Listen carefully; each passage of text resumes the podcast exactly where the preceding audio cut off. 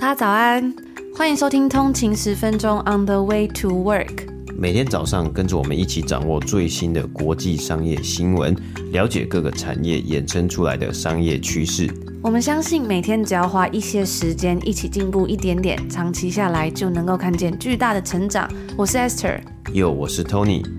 让我们一起在通勤的路上前往世界。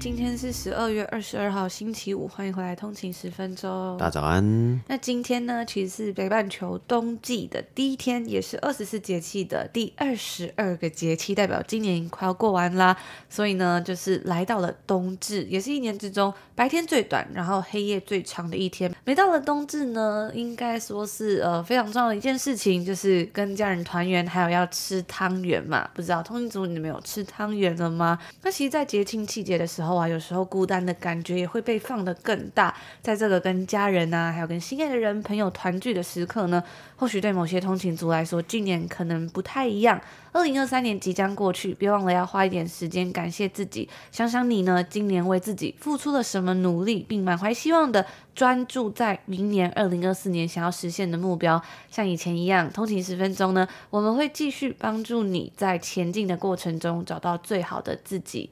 嗯，那。今天呢，在北美是二十一号，礼拜四嘛，然后明天是二十二号嘛。其实呢，今天呢、啊，大概差不多是今天还有昨天就开始啊，就很多人呢在北美已经开始放假了，因为在这里最大的一个假期就是圣诞节，再加上跨年，就是十二月三十一号还有一月一号的假期了。嗯，我最近去上运动课的时候啊，那个老师都会说，大家我们二零二四年见。然后我今天走在路上的时候，我就发现路上的人意外的多，因为今天呢，不知道为什么就突然天气变得很冷。今年是暖冬嘛，所以多伦多呢，其实呃天气是算蛮温暖的，但是这两天呢，突然变到零度以下，所以就变得超级的冻。就是零度以上我觉得是冷，但零度以下就已经是冻了，再加上风，整个人就会变得有一点嗯。不太能够说话，然后一出去脸就会被风吹得很红这样子。但是呢，我还是看到很多人在路上拿着包装纸，就是礼物的包装纸，一卷一卷的，然后手上提着很多的购物袋。我就看到很多人拿那个 Best Buy 的，因为 Best Buy 就是算是这边专门卖消费者电子用品的嘛，所以很多人可能要去买给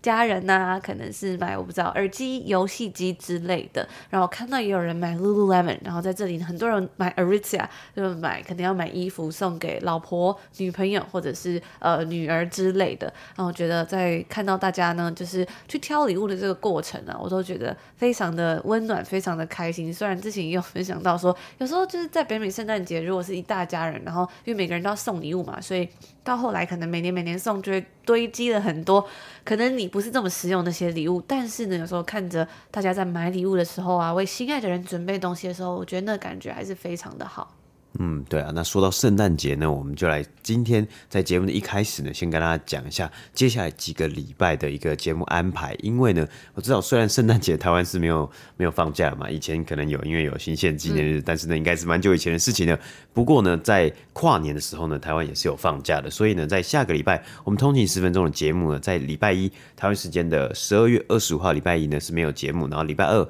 十二月二十六号呢也没有节目。但是呢，我们在下礼拜三开始呢，还是会有节目，就是二七、二八、二九、三四五呢，都会有节目。然后呢，在跨年的那一个礼拜呢，一月一号，台湾时间一月一号是礼拜一嘛？我知道台湾应该有放假。那那个礼拜一呢，我们也没有节目。然后还有那个礼拜二呢，就是台湾时间的一月二号呢，我们也不会有节目。但其他的时间呢，我们都会照常来更新，然后跟大家一起在空中呢。分享最新的一些商业新闻呢，还有呢，我们稍稍稍微小小的预告一下，我们在下个礼拜呢，其实还有一些比较特别的一些节目内容呢，要在呃空中上面呢，或是在节目上面呢，跟大家分享。没错，那最后再总结一下，就是十二月二十五、十二月二十六以及一月一号、一月二号的节目是暂停，那二七、二八、二九就是三四五以及。一月三号、四号、五号，就是下下礼拜的三四五的节目还是会照常的更新。所以呢，在今天节目的一开头，我们就要先跟大家说一声圣诞节快乐，Merry Christmas！然后也希望呢，所有的通勤族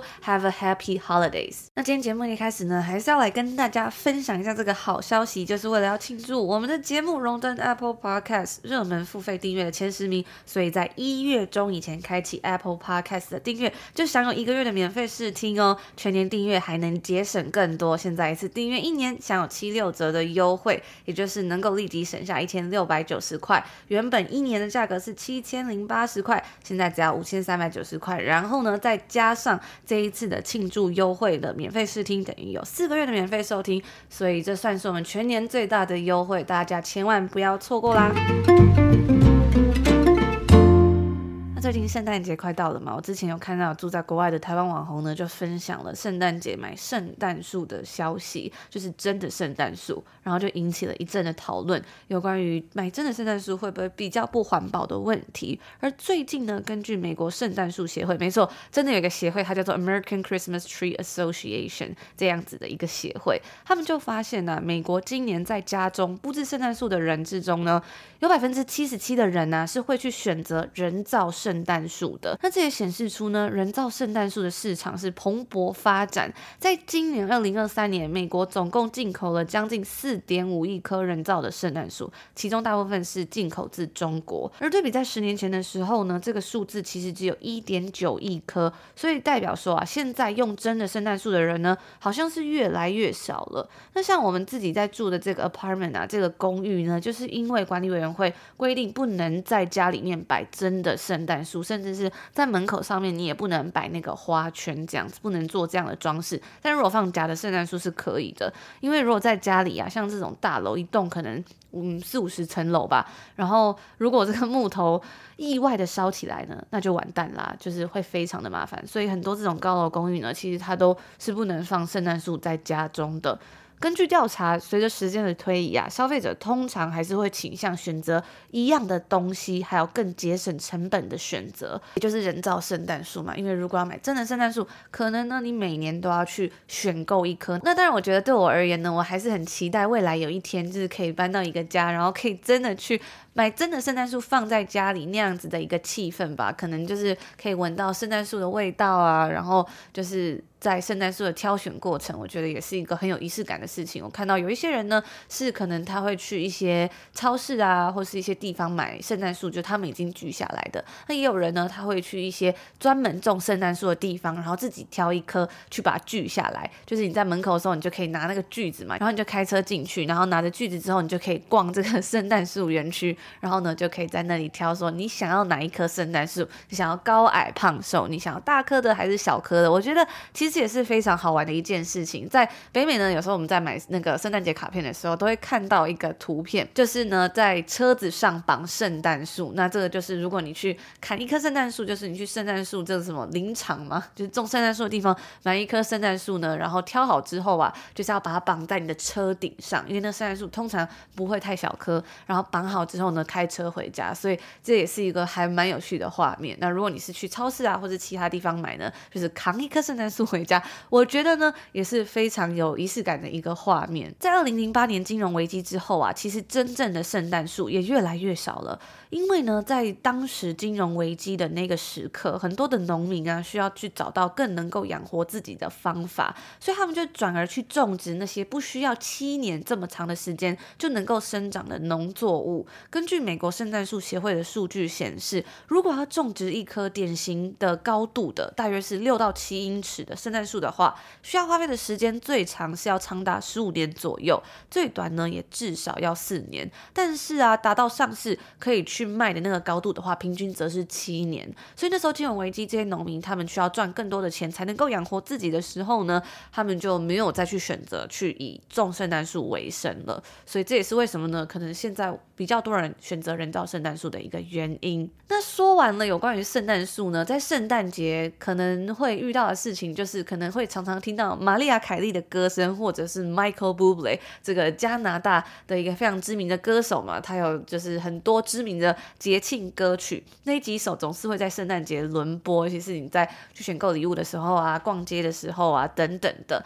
除此之外，还有一件非常重要的事情，就是美国广播公司 ABC 呢也会在这个时候开始轮播《Home Alone》，就是《小鬼当家》这部片。不知道通勤族你们有没有看过这一部《Home Alone》呢？那这一部片呢，它是在一九九零年首映的一个圣诞喜剧。其实一九九零年到现在也大概是三十几年了，但是《Home LO》呢，还是一个非常非常经典的节庆电影。而最近《纽约时报》就写了一个文章，非常深入的在研究，然后讨论一个很多年来呢，大家都非常好奇的一个问题，就是在《小鬼当家》之中，McAllister 家庭他们到底年收入需要多少才可以住在一个有九个房间的大房子，然后在圣诞节的时候全家出国旅行？可能呢，因为这一年呢、啊，在北美的通货膨胀实在是太严重了，让大家就是不得不去注意这个问题题。以前在看《小鬼当家》的时候，可能只会觉得说哇很好玩，很温馨，然后觉得哇感觉是非常嗯蛮幸福的一家人嘛。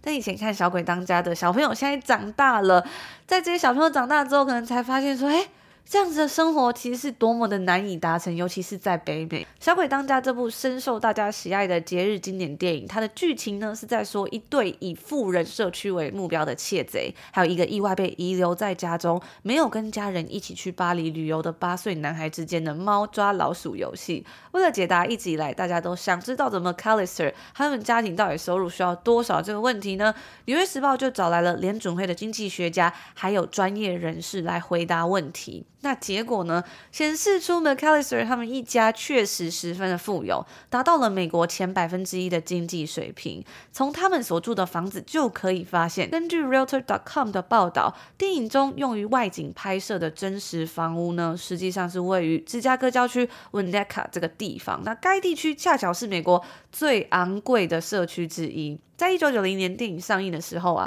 美国只有 one percent，就是前一 percent 的人呢，才买得起这间巨大的乔治亚殖民风格豪宅。纽约时报还写到说，根据芝加哥联邦准备银行的经济学家的说法呢，在电影上映的三十二年后的现在，二零二三年能买得起这个房子的人啊，依然还是美国财富前一趴的人。三位经济学家透过了大量的数据，包括该地区在一九九零年还有二零二二年的家庭收收入、房产价值、当时的房贷利率，还有税收以及保险之后呢，归纳出了这个结论。即使过了这么多年啊，这个房子依然还是这么的遥不可及。根据过去的国际不成文认定，总是将家庭收入与房贷支出的比例设定在三分之一左右嘛。而如果呢，依照这样子的逻辑来推论，就是说，McAllister 他。他们的房子的房贷不要占超过他们家庭收入的三分之一的话呢，经济学家认为啊，在一九九零年收入要达到三十万五千块美金，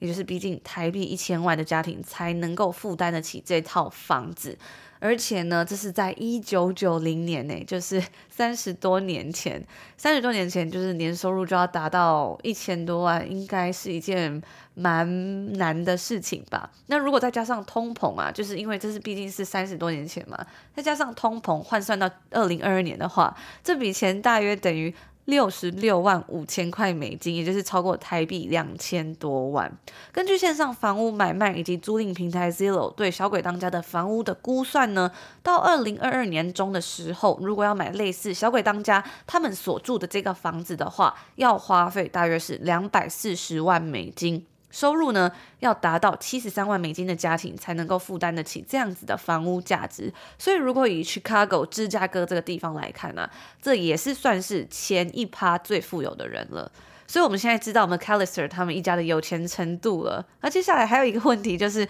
他们到底在一九九零年代是以什么为生呢？这部片呢，其实也是 Tony 非常喜欢的一部片。你感觉你自己在电影里面这个感觉，你觉得他们的爸爸妈妈？应该是做什么的呢？嗯，我觉得有可能是公司的这种高阶主管啊，或是经理人，或者是做投资银行的投资银行家啦。因为要赚到那个那个时候要赚到这么多钱呢，其实应该也是不容易的一件事情嘛。那其实我觉得在看电影的时候呢，感觉得出来。不太像是他的爸爸，感觉不太像是一个创业家或是一个公司的，因为那个差别会蛮大。就如果你是一个就是自己开公司的人，跟做就是可能在公司可能是一个专业经理人之类的，他可能比较像是专业经理人。那还有另外一个呢，是因为那个时候呢，其实没有这个 dot com bubble 嘛。因为我刚刚去看了一下《小鬼当家的，第一部电影就是第一集上映的时候呢，好像是一九九零年，一九九零年，所以那个时候呢，其实网络公司其实好像也不太成立，就是。不是我们现在所想象的说啊，哎、欸，新创公司的创办人啊，然后突然就赚了超多钱、啊，然后把公司卖掉就致富之类。要要真的要这样做呢，其实最快呢，应该也是要等到接近两千年，大概是一九九七年、九八年，当时其实股市有真的有是确实有 dot com bubble 嘛，可是，在九零年代呢，其实可能比较少一点点呢、啊，所以我觉得呢，更有可能是比如说投资银行家，或是银行家，或是呢一般的投资人，或是呃这个基金的经营人等等。或是说一般的公司的执行长才有可能赚到这样子的一个金额，这样子的一个钱呢、嗯，那所以《纽约时报》就是以一个是说他们的家庭年收入，当然不考量说可能有什么家族遗产之类的啦。那从电影中的片段来看呢，《纽约时报》他们是写到说，他们觉得啊，电影中的妈妈这位谢妈妈的这个角色呢，她在里面可能是一位时装设计师，因为家里有很多的人偶，而且这个人偶啊，其实也是在电影里面扮演了很重要的角色嘛。呃，就是这个主角跟小偷之间的一个故事，而父亲的话呢，根据《纽约时报》他说是可能是经商的人，不过我有看到有网友说这个爸爸呢，可能是做 private equity 私募股权之类的金融人士，而且呢，其实很可能 McAllister 这一个家庭不是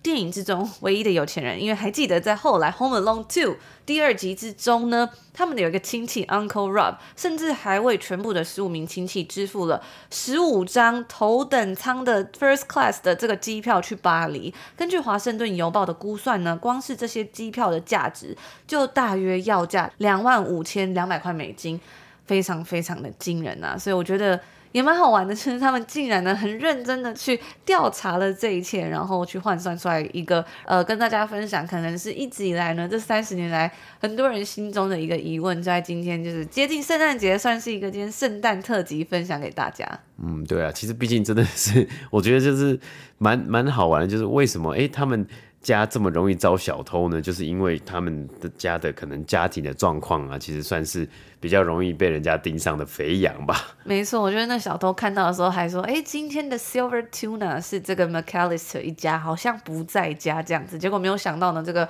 小孩子竟然有一个人被遗留在家中，所以才衍生出了这个故事的后续。真的是非常温馨的一个电影。觉得在圣诞节期间、假期期间呢，大家如果在家里面呢、不知道看什么片的话呢，也蛮推荐可以。看《小鬼当家》，然后它有两集，也是非常的好看，很适合全家人一起看哦。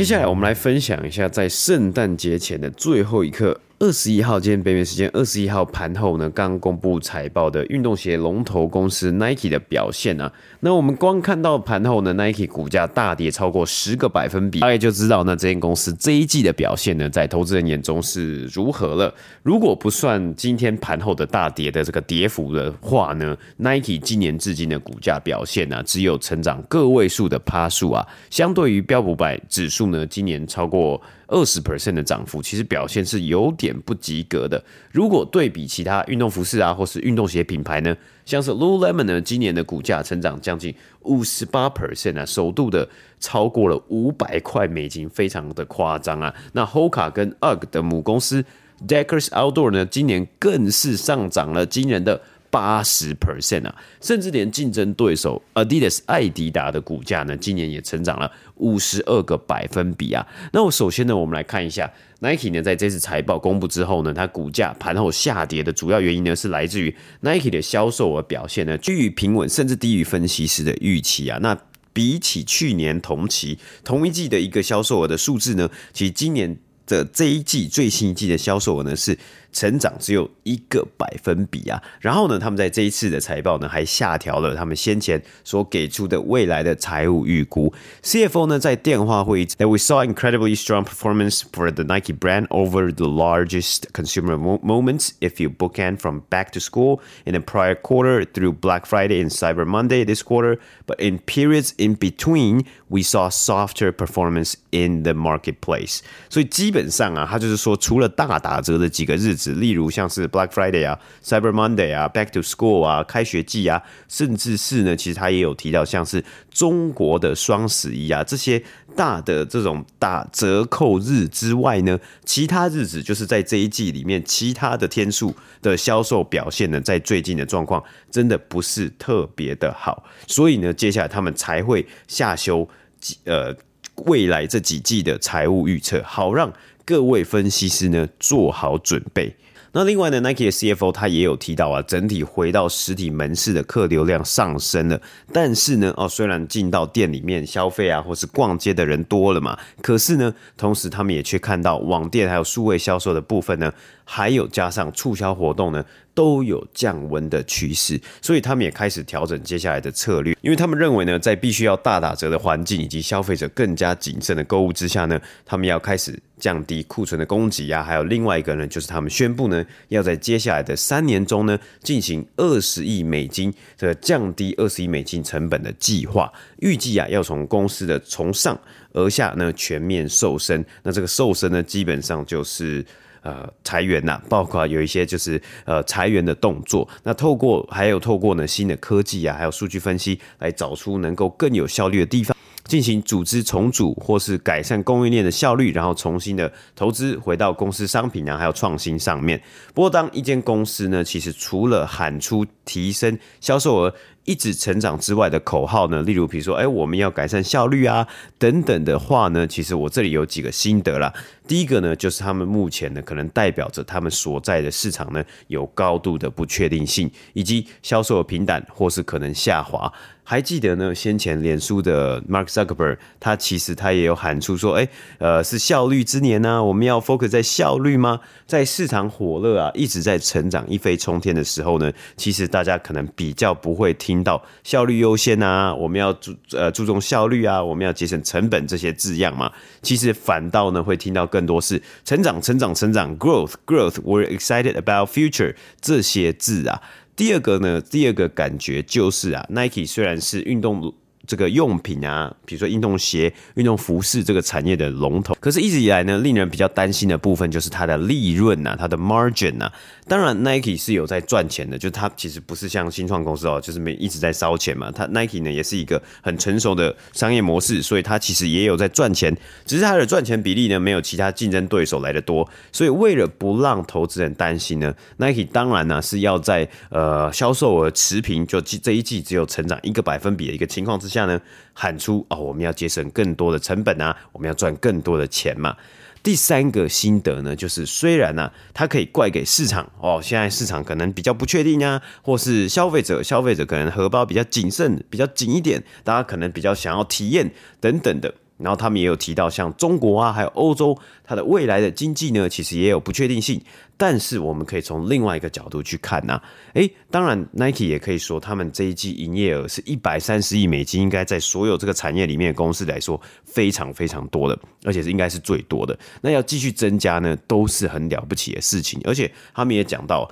去年同期就是去年的一季呢，它的销售额就是在去年那一季呢，已经成长了将近二十个百分比啊。可是我们也稍微的看一下隔壁棚的后起之秀啊，例如 Lululemon 呢，在最新一季它的销售额虽然二十亿美金而已，可是呢，它的成长是二十 percent 啊，等于它的每一季的销售额都是这这个数字，大概是这个趴数呢在成长的。还有二个以及 Hoka 的母公司。Deckers 呢，它的销售额成长在最新一季呢是二十四 percent 啊，来到了十亿美金。虽然这些金额呢都没有 Nike 这么多嘛，可是，在现在的情况之下呢，还有所成长，会不会很有可能呢？这其他的品牌，我们今天只举两个例子，其实要举其他例子还有像是包括 New Balance 啊，或是甚至 On 啊，或是其他的 Salomon 啊等等的这些品牌，它将 Nike 该有的销售额成长呢吃下来了，这是一个呃可以。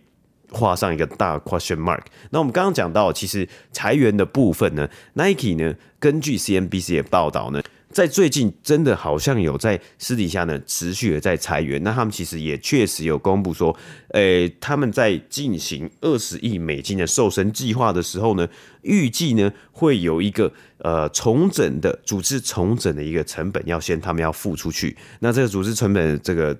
金额呢，大概是在四亿到四亿五千万美金左右啊。那其中呢，为什么要花这么多钱呢？就是因为他们要先付出员工的 severance cost，就是。他们的呃辞职的资遣费这样子的一个概念，还有之前的成之前之前员工的成本呐、以上呢就是今天我们稍微来分享一下 Nike 最新一季的最热腾腾的财报表现呐。我我们也可以看到啊，Nike 从过去几年呢其实是市场人龙头，然后表现非常非常的亮眼呢。到现在呢，哎，好像他有点遇到问题。那他们确实，他们呃也不能说就一季的表现。不太好，没有达到预期，然后对于未来呢有点看坏的一个情况呢，就说这间公司不好了嘛。那他们看起来呢是有受到一些威胁的。其实我们也可以在财报电话会议里面观察到啊，Nike 的 CEO 呢就不断的去重申说，哎，他们这一季呢有什么样的呃新的产品啊，或是新的创新啊？因为毕竟如果你最终呢你要推动你的销售额，